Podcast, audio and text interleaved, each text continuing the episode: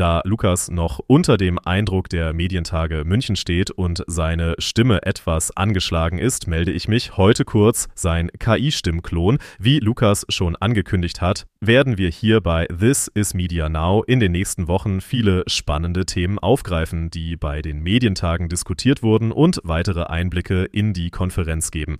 Den Anfang macht in dieser Ausgabe Magnus Gebauer. Er ist Vernetzer beim Mediennetzwerk Bayern und dort zuständig für die Bewegtbildbranche. Vor allem ist er aber auch unser Trendexperte, was aufmerksame Zuhörerinnen und Zuhörer wissen dürften, denn Magnus ist fast schon Stammgast in unserem Podcast. Er hat bei den Medientagen einen Überblick gegeben über die wichtigsten Medienentwicklungen und sich dabei unter anderem die Mediennutzung, das Mensch-Medien-Verhältnis und die Finanzen angeschaut. Außerdem geht er der Frage nach, wie die Disruption der Medienwelt weiter voranschreitet. Den Vortrag gibt es jetzt in voller Länge hier bei This is Media Now. Das lohnt sich wirklich sehr, wenn ihr verstehen wollt, welche Veränderungen es gerade gibt und welche Ursachen und Auswirkungen sie haben. Viel Spaß und gute Erkenntnisse. Und nächste Woche meldet sich dann der echte Lukas wieder. Versprochen, jetzt geht's los. This is Media Now, der Podcast der Medientage München.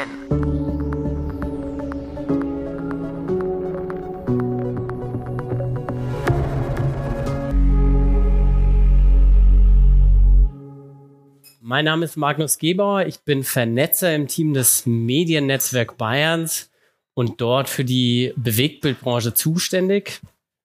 Und heute möchte ich mit Ihnen allen hier einen Blick auf die aktuellen Entwicklungen in der Medienwelt werfen, basierend auf aktuellen Studien, Zahlen, Daten, Fakten, die kürzlich veröffentlicht wurden. Und so, diese sollen uns einen Überblick geben über äh, den Zustand der Medienwelt derzeit. Das Ganze machen wir ähm, basierend auf genau auf diesen vier Themenfeldern. Das ist einmal die Mediennutzungszeit, das Verhältnis zwischen Medien und Menschen, den Finanzen und dem Thema Disruption, technologischen Entwicklungen, die derzeit die Branche beschäftigen.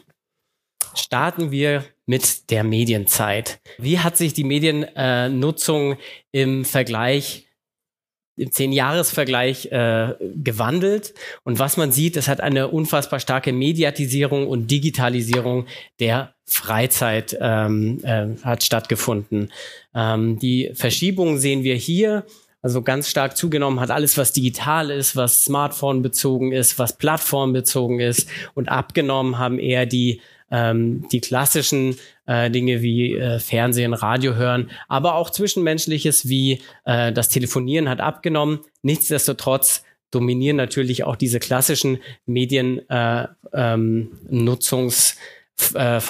weiterhin die Freizeit. Schauen wir ein bisschen tiefer ein. Äh, die Zahlen und Daten, die wir hier sehen, sind von der Stiftung, Stiftung Zukunftsfragen, der Freizeitmonitor 2023. Und die kommen zu dem Ergebnis, dass, ähm, dass kulturelle Freizeitaktivitäten jetzt nach der Corona-Zeit äh, boomen, mit einer Ausnahme. Das sind die Diskotheken und Clubs, die konnten sich nicht weiter erholen. Äh, da hat ein, äh, gehen immer weniger Menschen gehen in, in Clubs, um äh, sich dort zu treffen und zwischenmenschliche Erlebnisse zu haben. Wie wir auch sehen, weniger Zwischenmenschliches findet statt. Das Ganze, die Freizeitnutzung, ähm, hat ein neues Epizentrum und das ist das Sofa in den heimischen vier Wänden. Hat natürlich technologische Gründe, aber auch Bequemlichkeit, wie die Studienmacher herausgefunden haben. Genau, tauchen wir ein bisschen tiefer ein in die Mediennutzung aktuell. Vergangene Woche hat die ARD, wurde die ARD ZDF Massenkommunikation veröffentlicht und die ist immer ein interessanter Gradmesser für aktuelle Entwicklungen in der Mediennutzung. Was wir hier sehen, ist die Mediennutzungsdauer von 2019 zu 2023 und ähm, man sieht die blaue Linie oben, die Mediennutzungszeit hat sich ist rückläufig. Sie ist zwar auf einem hohen Niveau, sie ist aber rückläufig ähm, zu den Corona-Jahren 2021, 2022 mit aktuell 412 Minuten täglicher Mediennutzung, aber sie ist auch niedriger als 2019, dem äh, einem Vor-Corona-Jahr, wo die Mediennutzung noch höher war. Interessant ist dann auch, wenn man sich die Details anschaut, also die einzelnen ähm, Mediengattungen oder ähm, äh, geclustert hier, Bewegtbild, Audio, ähm, mediales Internet und ähm, Text insgesamt. Alles rückläufig bis auf Audio. In Audio haben wir eine Steigerung von 170 auf 175 Minuten. Jetzt könnte man sagen, ja klar, die Leute hören immer mehr Spotify und Co. Dem ist aber gar nicht so. Der Treiber für diese Entwicklung ist das klassische lineare Radio, weil die Leute natürlich wieder mehr unterwegs sind, mehr Mediennutzung im Auto, Radionutzung im Auto, im Büro hört man klassisches Radio. Also hier haben wir äh, eine Entwicklung, die wieder zugunsten des klassischen Radios sich entwickelt. Wenn man da noch ein bisschen tiefer eintaucht in die ganzen Entwicklungen, dann sieht man ähm, auch äh, drei interessante Entwicklungen. Und zwar betrifft es erstmal das Thema Bewegtbild. Lineares TV fällt mit 133 Minuten auf einen historischen Tiefstwert, minus 14 Minuten im Vorjahresvergleich. Natürlich hat lineares TV durch Corona einen unheimlich starken Boom gehabt. Ähm, jetzt ist das Ganze wieder dahingehend der Trend, wie er auch vor der Corona-Zeit schon zu beobachten war. Aber auch im Digitalen sieht man, dass das goldene Wachstum von Audio- und Videostreaming vorbei ist. Also hier sind keine äh, starken Wachstumsraten mehr zu verzeichnen. Es ist sogar so, dass ähm, das Audio-Streaming mit zwei Minuten rückläufig ist und Videostreaming nur noch eine Minute zulegen konnte. Also hier stagnieren wir, was das Videostreaming und Audio-Streaming angeht. Und die große Überraschung hier ähm, im Bereich gedrucktes ist, dass gerade die jungen Menschen von 14 bis 29 wieder mehr gedrucktes lesen, also klassische gedruckte Zeitungen, Zeitschriften, aber auch Buch. Hier haben wir tatsächlich Höchstwerte, die man so in der Vergangenheit nicht gesehen hat und damit auch so einen kleinen Retro-Trend schon einläuten könnten. Genau. Wenn man auch bei den jungen Menschen ist, lohnt sich natürlich äh, der Blick auf das Thema ähm, Social Media Nutzung. Die Social Media Nutzung bei uns generell in Deutschland auf einem gar nicht so hohen Niveau. Jetzt mal ganz generell gesprochen, eine Stunde 41 Minuten nutzen die Menschen bei uns in Deutschland Social Media täglich. Damit sind wir unter dem globalen Schnitt von zwei äh, Stunden 31 Minuten. Und man sieht, wenn man zum Beispiel auf Nigeria schaut, dort werden äh, Social Media äh, nutzt man Social Media täglich vier Stunden 36 Minuten. Da haben wir schon noch viel Potenzial nach oben, was die Social Media Nutzung angeht. Und hier sehen wir mal die Nutzung der ähm, verschiedenen Plattformen. Und die große Überraschung, wenn man sich anschaut, ähm, wie die durchschnittliche monatliche ähm, Nutzungszeit dieser Plattformen ist, dass die gerade äh, bei TikTok exorbitant hoch ist. TikTok auch die einzige Plattform, die an äh, an Nutzungszeit hinzugewinnen konnte.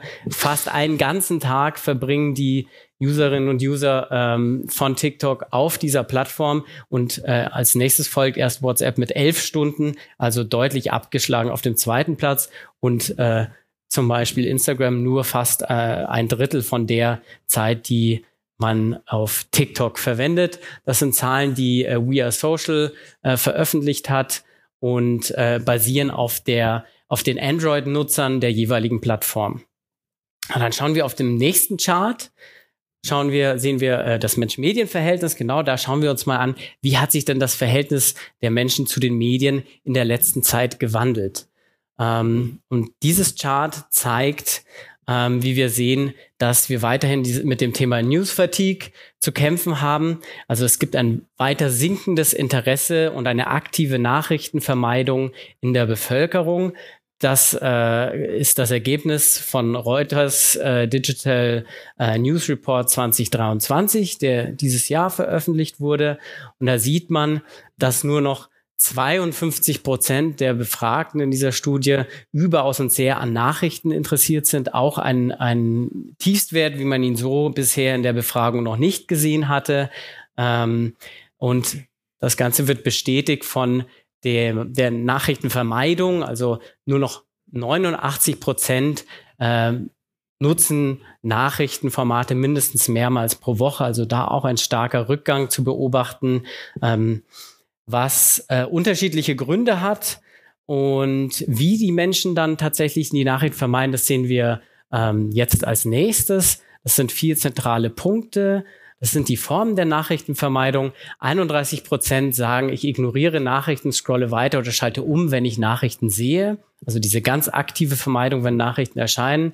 Drei, fast 30 Prozent, 29 Prozent sagen, sie vermeiden bestimmte Nachrichtenthemen. Ganz zentral hier äh, Krisen, Krieg und Corona-Themen, die ähm, aktiv vermieden werden. 27 Prozent sagen, dass sie bestimmte Quellen vermeiden und immer noch und 25 Prozent sagen, sie greifen generell einfach weniger auf Nachrichten zu. Ähm, ja, und eng verbunden mit dieser Nachrichtenvermeidung ist das Thema Vertrauen in Medien, was wir auf dem nächsten Chart sehen.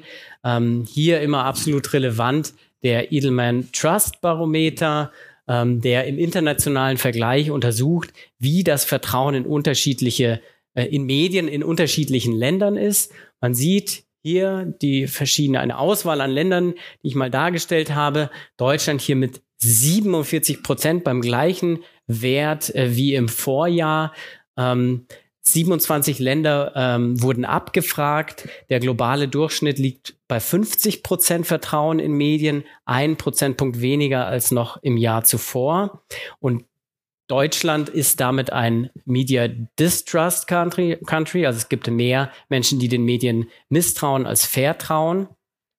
Und in Summe ähm, ist auch insgesamt ein abnehmendes Vertrauen in allen Ländern zu beobachten. 16 Länder haben sinkendes Medienvertrauen.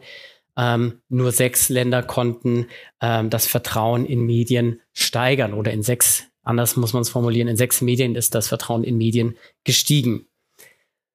Ähm, ja, auch hier äh, vor diesem Hintergrund interessant, sich das Vertrauen in Nachrichtenformate anzuschauen, wie wir auf dem nächsten Chart hier rechts gleich sehen. Ähm, auch ähm, Ergebnis des Reuters Digital News Report. Da sieht man 2023 auch ein historisch niedriger Wert auf die Frage, ich glaube, man kann dem Großteil der Nachrichten meist vertrauen. Dem stimmen nur 43 Prozent der Befragten zu. 27 Prozent ähm, stimmen nicht zu.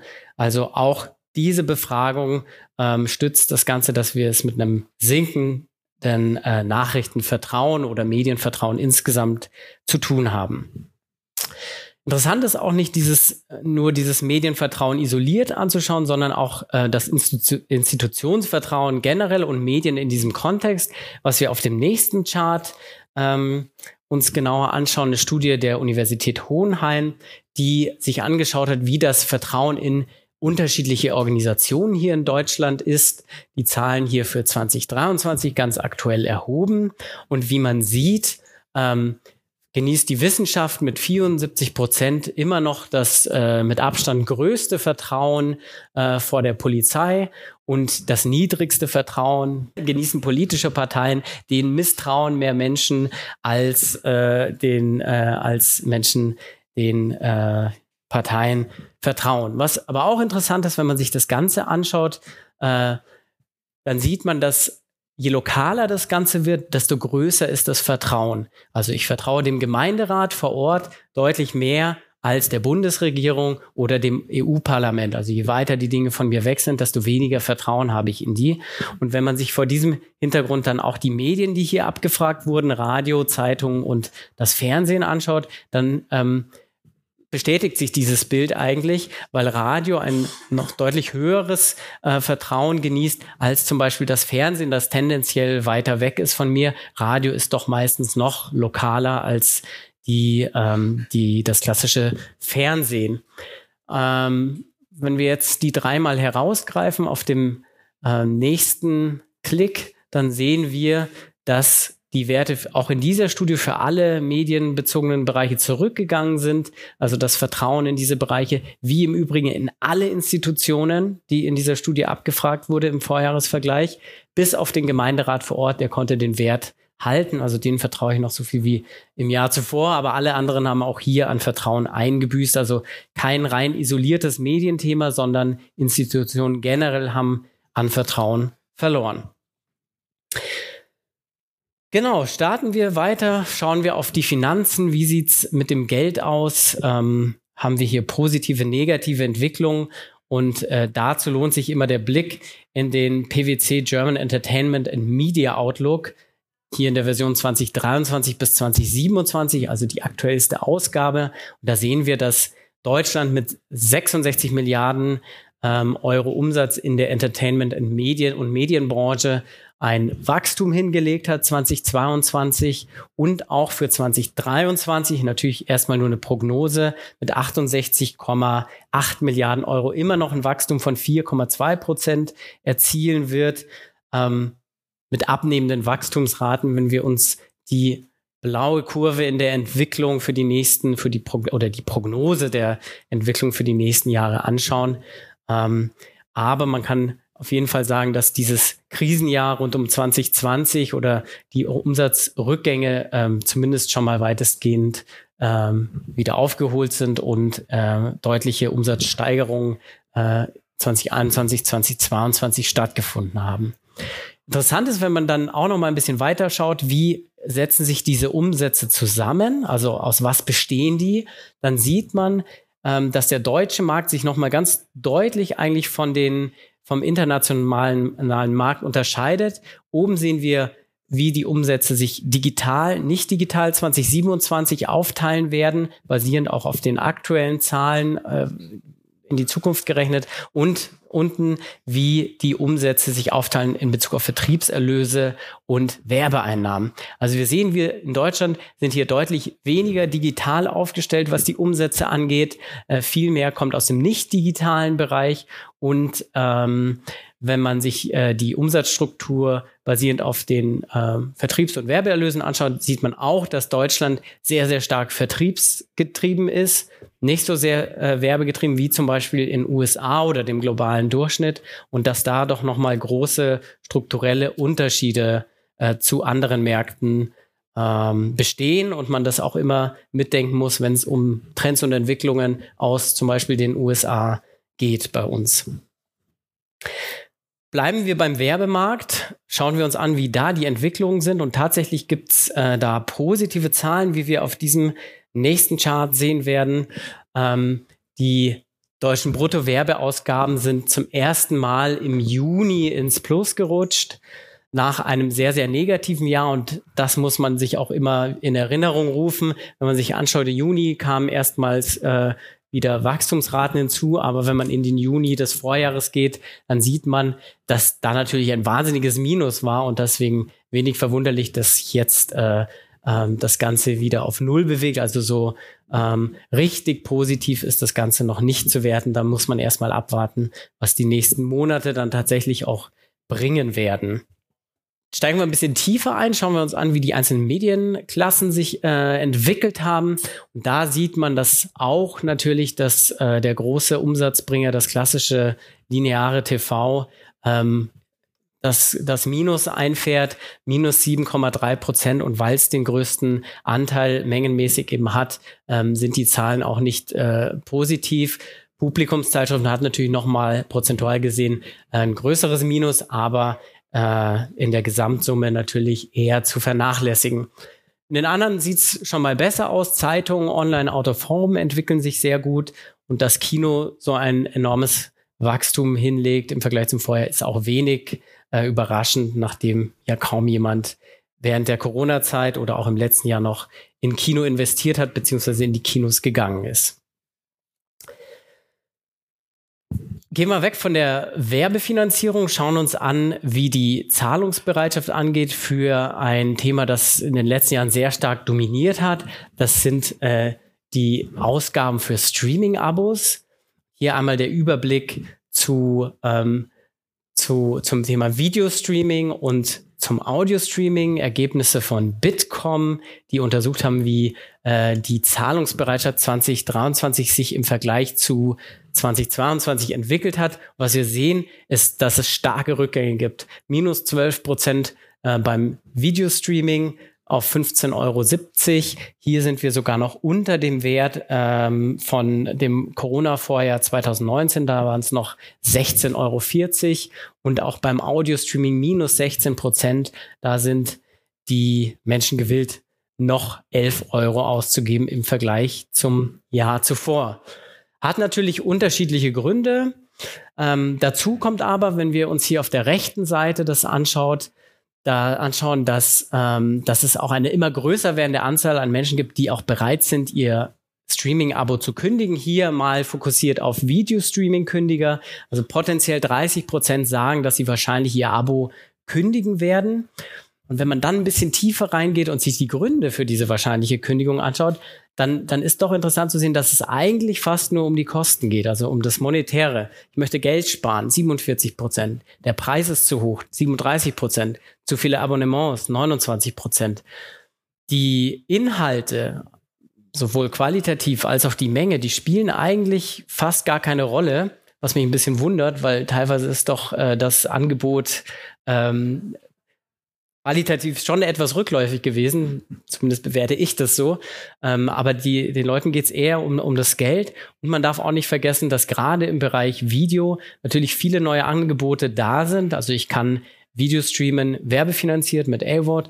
Ich habe neue Fast-Channels, die dazugekommen sind, die mir werbefinanziert eine unfassbare breit, breit, äh, ähm, äh, Anzahl an, an, an Inhalten bietet. Und so kann ich natürlich Kosten sparen und bin ich auf dieses Kosten, ähm, auf dieses Abo-Streaming angewiesen. Schauen wir uns den letzten Bereich an, das Thema Disruption. Wie verändern Technologien, aktuelle Geschehnisse unsere Medienbranche, die natürlich sehr stark innovationsgetrieben ist und immer äh, ganz vorne mit dabei ist, wenn es darum geht, neue Trendthemen aus dem technologischen Bereich äh, zu integrieren. Hier ganz klassisch äh, immer gerne der Blick auf den Gartner Hype Cycle of Emerging Technologies. Hier in der aktuellen Ausgabe 2023, wie wir sehen werden. Und was natürlich wenig überrascht, ist, dass das Thema künstliche Intelligenz fast alles dominiert. Also egal, wo man schaut, Generative AI ganz oben auf dem Gipfel der überhöhten Erwartungen. Das ist diese Peak of Inflated Expectations von äh, diese zweite Phase in diesem Gartner Hype Cycle eben und die Gartner Experten ähm, rechnen damit, dass Generative AI in den nächsten zwei bis fünf Jahren tatsächlich dann einen transformativen äh, Nutzen für Branchen haben wird. Ähm, genau. Sie sagen aber auch, man soll sich nicht zu stark auf dieses Thema ähm, künstliche Intelligenz, Generative AI generell ähm, fokussieren, sondern die Unternehmen müssen auch die anderen Tech-Themen, die Aufmerksamkeit verdient haben, beachten. Das betrifft zum einen, heben Sie hervor, das Entwicklererlebnis, Cloud-Innovationen, das Thema Sicherheit und ganz, ganz wichtig auch der Datenschutz. Diese Themen müssen auch weiterhin ähm, beachtet werden. Und was für uns aus Mediensicht vielleicht auch nochmal ganz interessant ist, wenn man sich nämlich das, den, den Gartner Hype Cycle of Emerging Technologies vom vergangenen Jahr anschaut, dann sieht man, dass Themen wie Web3, das Metaverse, NFT, also all diese Themen, die letztes Jahr noch drin waren, dass die dieses Jahr gar nicht mehr enthalten sind. Also die sind rausgeflogen. Ähm, eine konkrete Begründung dafür konnte ich jetzt nicht finden, aber ähm, die sind nicht mehr äh, enthalten. Und ähm, da hier ganz stark dieser Fokus auf, auf die KI-Themen, natürlich durch den Hype ausgelöst von äh, ChatGPT Ende vergangenen Jahres. Zuletzt schauen wir auch nochmal auf dieses Thema Technologie, Trend Jobs, weil ich finde, da hat ähm, McKinsey eine ganz interessante Studie rausgebracht oder Untersuchung vorgenommen, der Digital Technology Trends Outlook 2023 hier als Basis. Die haben sich angeschaut, wie sich denn der Arbeitsmarkt in Bezug auf Tech-Trend-Jobs entwickelt. Wir haben vornehmlich Englisch, im englischsprachigen Raum untersucht, haben dreieinhalb Millionen äh, Tech-Trend-Jobs analysiert und haben festgestellt, dass von 21 auf 22 schon ein Wachstum von 15 Prozent, ähm, dass ein Wachstum von 15 Prozent bei diesen Jobs gab, bei diesen Tech-Trend-Jobs, wohingegen der allgemeine Markt an ausgeschriebenen Jobs rückläufig war, minus 13 Prozent. Also man sieht, Tech-Trendjobs sind unfassbar gefragt. Die Unternehmen wollen Innovationen vorantreiben, wollen natürlich die entsprechenden Stellen besetzen, schaffen es aber nicht, weil die Kompetenzen am Arbeitsmarkt, Arbeitsmarkt äh, meistens nicht, äh, ja, vom Arbeitsmarkt nicht bedient werden. Können dann auch noch mal ein bisschen tiefer reinschauen in die Studienergebnisse. Wie man hier sieht, das sind die verschiedenen Tech-Trend-Job-Kategorien, die abgefragt wurden. Fangen wir mal mit dem prozentual höchsten Wachstum an. Das sind ja ganz unten. Äh, Generative AI plus 44 Prozent, noch auf einem relativ niedrigen Niveau. Das betrifft 2022. Das dürfte natürlich auch jetzt noch mal angestiegen sein. Aber da das äh, prozentual stärkste Wachstum und äh, das mengenmäßig stärkste Wachstum hat beim Thema Next Generation Software Development äh, stattgefunden. Also hier gab es die meisten neuen Stellenausschreibungen am Markt und egal in welchem Bereich man schaut, bis auf Future of Bioengineering, hat es eigentlich nur ähm, einen Anstieg an, an, an Technologie-Trendjobs gegeben, die derzeit zu besetzen sind. Bei uns in der Medienbranche ja auch nicht anders. Gut, damit sind wir schon am Ende und äh, sehen gleich nochmal eine Zusammenfassung in vier Punkten, die jeweils in einem Satz zusammengefasst habe, um einmal einen Überblick zu schaffen. Die Medienzeit, die Corona-Effekte in der Mediennutzung lösen sich wieder auf und werden durch neue, zum Teil unvorhergesehene Nutzungsmuster abgelöst. Beim Thema Mensch-Medien-Verhältnis der Trend zu abnehmendem Nachrichteninteresse und sinkendem Vertrauen in Medien allgemein setzt sich hierzulande fort. Bei den Finanzen können wir festhalten, trotz abnehmender Zahlungsbereitschaft und knapper Werbebudgets steigt der Gesamtumsatz der Medien- und Entertainmentbranche weiter an. Und wie wir gerade gehört haben zum Thema Disruption, künstliche Intelligenz dominiert derzeit alle Schlagzeilen, doch dürfen dabei nicht die anderen äh, Digitalisierungsthemen aus dem Fokus geraten. This is Media Now, der Podcast der Medientage München.